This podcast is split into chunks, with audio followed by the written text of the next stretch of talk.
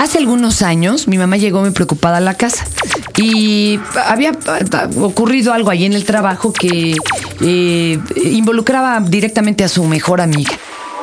La chica había tenido una niña eh, aparentemente, bueno, no tenía muy marcados los labios y la vulva. Pasó un tiempo, a los nueve años le hacen una operación y descubren que la niña no era solo niña, sino que la niña también era niño. Y eso les estoy hablando hace 20, no, como treinta y tantos años, pues era algo muy choqueante, no había como que muchos terapeutas, los doctores, bueno, tenían eh, tacto de eh, hipopótamo con almorranas, no sabían explicarlo y fue como que todo un caos. Tal vez ahora en nuestros tiempos hubiera sido explicado de otra forma, pero mi mamá estaba preocupada y también ahora como le explicaban esto a la niña, que había crecido nueve años como niña, bueno, pues se hizo un relajo. Y sin embargo, si nos remitimos a todos los documentos mitológicos y demás, parecería que eres el estado ideal, el estado de los ángeles y al que parece que camina la civilización. Hoy, un Tao hermafrodita. Este es el podcast de Fernanda, Tapia. Podcast por Dixo y Prodigy MSN. Tengo a Eris. Vente para acá, Eris. Oye, pero tú nos, tú nos conociste por el podcast. Efectivamente. Qué chido, mi querida Eris. Oye, Eris, tú al público eres una chica. Pues sí. ¿Y cómo te criaron de pequeña? Pues mira, realmente me crearon como. Mm, me crearon como varón desde muy. Pues desde que nací, básicamente. Pues imagínate, yo soy la la más pequeña de tres hermanas, de cuatro hermanas, de hecho yo fui la, la única. Entonces pues era como que la ilusión un poco de mi papá, ¿no? De ser su... De tener un varón. efectivamente. Desde que nacen a ti te descubren que tenías ambos eh, genitales. No, es que el asunto como que era diferente. A ver, cuéntanos. Que más bien eh, lo que descubro, más bien lo, lo descubrieron como tipificaciones de carácter. Es decir, pues siempre fui yo como que una niña más, más dulce, más, este, más femenina, más aunque ellos pensaban que eras varón. Efectivamente, pues a lo mejor pensaban que igual y con el tiempo se iba a corregir, pero pues no, este, no, no se corrigió del todo, pues como cree, pero bueno, de hecho incluso hay quien quiere aplicar operaciones y demás. ¿En tu familia no tomaron esa decisión? Mm, un poco, pero no precisamente, porque como la tipificación de mi genitalia era este, masculina, pues realmente lo tomaron como que me iba a desarrollar como cualquier varón quizá pasando la adolescencia. Entonces, pues imagínate, llegan, no sé, como a los 18, 17 años, pues me empiezan a salir cenitos. Y pues aquellos se pusieron como que un poco. Dijeron, ¿qué está pasando? es la comida moderna con hormonas, ¿no? Ya sabes. Ándale, las hormonas de los pollos que traen los huevos y, este, demás cosas. Entonces, pues obviamente este lo ocultaron porque pues mis papás realmente no tienen una un gran background cultural. Ningún papá, no te preocupes, es que todo esto lo agarra uno muy como de sorpresa, ¿no? Sí, sí, no te creas. Entonces, pues no, no me llevaron realmente a esta terapeuta. Digo, pues para esto imagínate, yo también ya traía unos 10 años de depresión crónica desde la adolescencia a la infancia, de que pues igual nada me hacía clic, no nada me cuadraba realmente. Y pues fue cuando empezamos también a buscar este ayuda psicológica. ¿Y qué, pasó? ¿Qué, les dijeron? ¿Te hicieron algún estudio endocrinológico? ¿Cómo descubrieron que traías un reguero de hormonas? ¿Qué pasó? Realmente un, un rollo, un desmadre realmente. Este, empecé con la psicóloga primero a ver como que qué onda, qué traía, ¿no? ¿Qué pasaba por mi cabeza, qué sentía? Me mandaron al psiquiátrico, me hicieron mapeos este, del cerebro, pruebas psicométricas y pues bueno, finalmente ya salió ahí como el diagnóstico como disforia de género. Se llama disforia de género, ese es el nombre. Ese es el nombre que se le da a la condición transgénerica o transexual.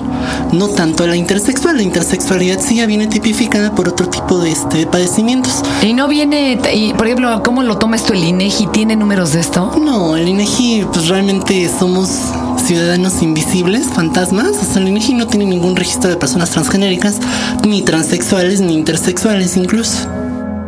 Oye, uno presenta eh, XX o XY. Cuando a ti te hacen los estudios te encuentran X, XY. ¿Hay un número en el mundo o, esto se mantiene ocultito, calladito y nadie lo declara? Mm. Para saber, ¿hay cuántas personas en tu situación? pues mira, realmente en el mundo, ¿qué te podría decir?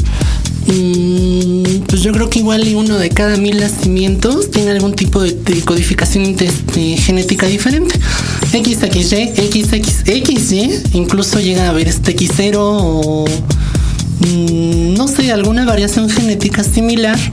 O bueno, quizá ninguna variación genética, pero el sistema endocrinológico está configurado para trabajar diferente. En el- de- lo único que yo le criticaría, por ejemplo, a las películas porno, eh, tan satanizadas por unos y tan aplaudidas por otros, es que desgraciadamente se han convertido en los libros de texto de la sexualidad de muchos. Y eso es penoso porque entonces uno cree que lo que sucede en las películas porno, pues así es y así ocurre, y los genitales son de esos tamaños, y las duraciones de, de esto, y los hombres todo el tiempo se vienen, y yeah, no, o sea, eso es lo único criticable.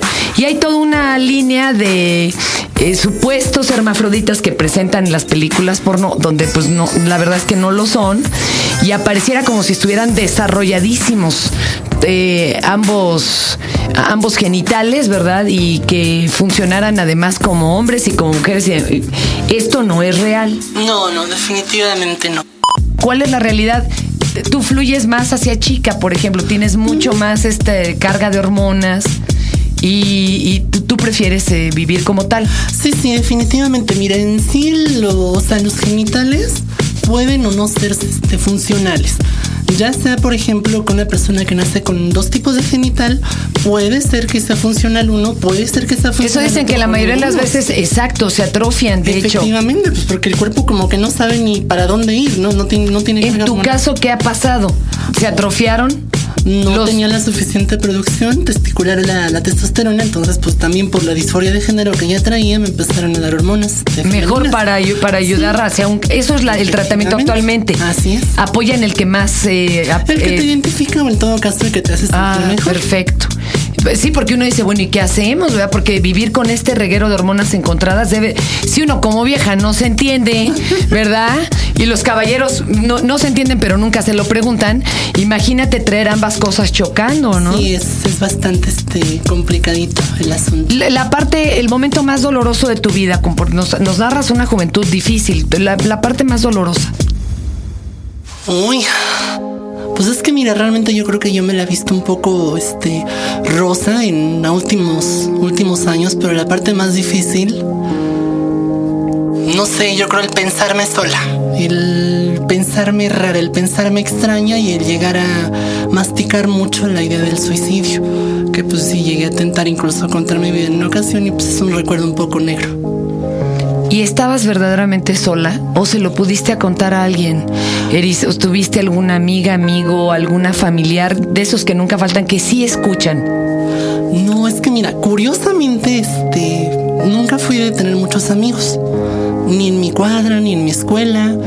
Y pues con mi familia, pues siempre estaba yo pegada bajo el estigma de que tener ideas como de que quieres ser de otro género, pues es un poco malo, ¿no? Es más bien como estigmatizada hacia lo malo. Entonces eso me hacía reprimirme y pues sí, digo, se lo había comunicado alguna ocasión a mi mamá, pero pues realmente mm, me ignoró, me pasó de largo como de que algún día se me iba a pasar. Qué, qué fuerte esto, ¿verdad? Y ahora, ¿cómo lo ven tus padres? Pues mira, mi mamá realmente como siempre se lo esperó, lo veía como algo más natural, es decir, pues ya aprendió este a aceptarme como hija, me ve más feliz, me ve más, más contenta y pues eh, nos vivimos plena, ¿no? exacto, más normal. Tu papá, que quería un niño. Mi papá, pues bueno, no te creas, también pasó por un periodo de duelo. Este, su resigna, su. Pues, Sí, porque se le murió un hijo, ¿eh? Exactamente, ganó una hija, ¿no? Claro, sí. Ahora que ya tuve novio, pues igual ya recuperó el hijo, ya está boxeador como él quería, pero este, no, pues sí, sí pasa por un duelo un poco, un poco fuerte, de que pues sí, definitivamente perdió al hijo tuvo que adaptarse precisamente, pues este, a, a- ver una, una hija, ¿no? ¿Te cambiaste de colonia? ¿O cómo chingaos le dijiste a los vecinos de varios años de tu vida que conocían, no sé, a Juanito, como te hayas llamado en la escuela como varón, de pronto pues salía una cuarta hija de la casa? Porque ahí es donde está, radica mucho el rollo. Y bueno, como tú decías, la gente se va sobre morbos y demás, ni siquiera sabían la condición médica que tú tenías, que eso es aparte. ¿Cómo lo tomaron? ¿Cómo lo explicaron? ¿O te mudaste de estado? ¿Qué hiciste? No, pues mira, actualmente sigo viviendo en donde, en donde siempre he vivido. Y como te digo que realmente siempre fui una niña un poco atípica, es decir, como que nunca les hablé, nunca me metí con nadie, pues realmente no se les hizo un tanto extraño. Digo, como no me conocían, tampoco es de que salga yo y pues me suelten a chiflar y a este, gritarme de, de piropos, ¿verdad? Este, entonces, no, realmente la, la gente ha sido muy respetuosa para conmigo. Mm, ignoro realmente si algún día les hayan parado con mamá a preguntarle alguna situación o no, pero han sido muy respetuosos en este aspecto para conmigo. ¿Ahora lo cuentas o tu vida es ya ni mencionarlo? Vamos, ya eres Eris. Pues depende. ¿Tu sí novio lo sabe? Mi novio lo sabe definitivamente y todo aquel que vaya yo a tener alguna este, relación interpersonal o sentimental, pues sí, definitivamente lo tiene que saber. Pero pues por ejemplo... Sobre todo por el asunto hijos, ¿no? Y cosas Sí, así. efectivamente, Digo, porque pues, eso no- se no habla, ¿eh? tener los hijos, sí, efectivamente. Pero este, no sé, por ejemplo, pues igual en gente en la calle, algunos amigos, pues no, es completamente. ¿Te tuviste que operar finalmente? O sea, sí cortaron estos órganos atrofiados que no funcionaban. ¿Lo vas a hacer? Sí, lo voy a hacer. Porque pues es también parte de mi. de mi. De que de mi todo congruencia finalmente. De mi identidad como ser humano, pues es parte de ello. ¿Y en este proceso te está acompañando tu pareja también? Pues ya cortamos, pero sí me acompañó. Eh, ¿Es caro esto o, te- o el Estado lo provee en este país? No, mira, realmente este, parte también de lo que me comentaba acerca de quién lo sabe y quién no. Bueno, en mi trabajo obviamente lo tienen que saber, porque estoy llevando apenas el proceso de adecuación legal de mis documentos. Hijo, ese es otro Entonces, lío. ese es un lío realmente bastante, bastante este, difícil. Es caro, sí, definitivamente, porque es como llevar un tratamiento este, hormonal, de sustitución hormonal de cero, más la adecuación fisiológica, pues aproximadamente te sale como en 125 mil pesos por muy barato, que sea la, la cirugía este, de genitales. Y, pero te lo, lo, lo provee el Seguro Social, no, no. El seguro social no. Mira, este, hay algunos órganos de la Secretaría de Salud que conocen del tema y que he sabido yo que llegan a hacerlo, pero que yo me haya tocado investigar o ver o acercarme al seguro social, pues no. Va a ser por tus. Va a ser, Va a ser por tus mis tus propios medios, pues sí, realmente. Y, perdón, algo, lo que te ha costado más trabajo ahora, Eris, ya como mujer, ahora que te enfrentas como mujer al mundo. ¿Qué es lo más difícil? Uy, pues es que mira, realmente yo creo que igual ha sido el estigma, porque México, pues realmente históricamente es un país en donde a la mujer le cuesta más trabajo salir adelante. Entonces, échale, mujer, y encima de eso, este, con algún periodo de transición por un estado intersexual o por un estado transexual, pues sí te, te cuesta como que un poco el doble de trabajo, te exigen más, te exigen ser doblemente bonita, doblemente estereotípica, Sí, creen que todo es RuPaul, ¿no? Efectivamente, y aparte te enfrentas al estigma pues, de RuPaul, eh, no sé, de que se les viene la imagen del carnaval. Algún día recuerdo que le, le comentaba a alguno de mis eh, compañeros de trabajo sobre el tema y me respondió muy curiosamente, ¿no? ¿Y dónde está la peluca rosa y las plataformas de 12 centímetros? Entonces imagínate cómo es la imagen que trae la gente. Pues mi querida Eris, algo que te gustaría decirle a las personas, porque luego el problema es que no es problema, o sea, una condición no es un problema, el problema es cómo lo vemos Sí. o cómo nos comportamos. ¿Qué te gustaría decirles? Independientemente de lo que conozcan o lo que los haya educado la televisión o lo que nos hayan educado los medios, sí me gustaría a mí traer a la mm, a colación una frase de una amiga mía, Jessica. No me juzgues este, a mí por lo que se dice del transgénero. Juzga al transgénero por lo que se dice de mí. Wow, qué bonito. Qué bonito. A ver, aquí Arturo quiere meter su cuchara en el asunto. ¿Qué pasa? Le voy de metiche. Oye, fíjate que, ¿te acuerdas que hace poco te enseñé un libro que se llama ¿Qué nos hace humanos? de Matt Ridley. Yo nada más quiero agregar, porque digo, me encantó invitar a Iris al podcast y eh, el libro de ¿Qué nos hace humanos? inicia con una frase que va más o menos así. La diferencia es la sombra de la igualdad. Realmente si comparas un perro con un humano y un delfín, pues el perro es más humano, ¿no? Si comparas un hombre con una mujer, pues hay grandes diferencias. Pero un hombre con una mujer comparado con un pájaro, pues bueno, las- la, la igualdad es como evidente, ¿no? Eh, La diferencia es como más, más un lente con el que uno se, se conduce y no una realidad. Pues este podcast es con la intención de que conozcan la iniciativa de ley que Eris este, nos va a contar para eh, legislar acerca de, la, acerca de las personas con transgénero, ¿no? Y defender sus derechos, ¿no? ¿Cómo se llama esta ley? Sí, mira, la iniciativa es la Ley Federal de, contra la no discriminación de los derechos humanos y civiles de las personas transexuales y transgénero. Es muy importante realmente el hecho de que consideremos mmm, esta ley como un avance más en la legislación nacional. No digo, ya se aprobó sociedades de convivencia, pero también es parte de una integridad de una sociedad diversa, ¿no? Una sociedad que no puede seguir siendo invisible. Pues de igual forma las personas transexuales se enfrentan día a día contra una serie de discriminaciones administrativas y sociales por no tener un documento acorde a su identidad de género, a su imagen este, sexogénérica. Y piénsenlo, de verdad no está bien que la gente sea invisible. Imagínense, eh, traigan a su mente el caso de los migrantes, ¿no? La gente que está en una situación ilegal en otro país, que no se puede defender, que no hay quien eh, dé la cara por ellos, que no, no hay quien eh, defienda sus derechos, pues es el mismo caso, ¿no? Exacto, Como decía Manu. Chao, ¿no? Soy una raya en el mar, ¿no? Un Aquí fantasma es- en la ciudad. Aquí es doblemente irónico porque te, te conviertes tan ilegal en tu propio país. Eh, Eris, ojalá se, se cocine pronto esta ley bien, que salga rica y que pues la podamos probar todos, ¿no? Sí, claro, y pues cualquier este, ahora sí que apoyo que quieran este, proporcionarnos pueden comunicarse este, al mail frente trans arroba gmail.com.mx o bien pues igual le pueden echarle una este, leída a mi blog cotidianica.blogspot.com Venga, ahí está. Solo voy con mi pena, sola condena, correr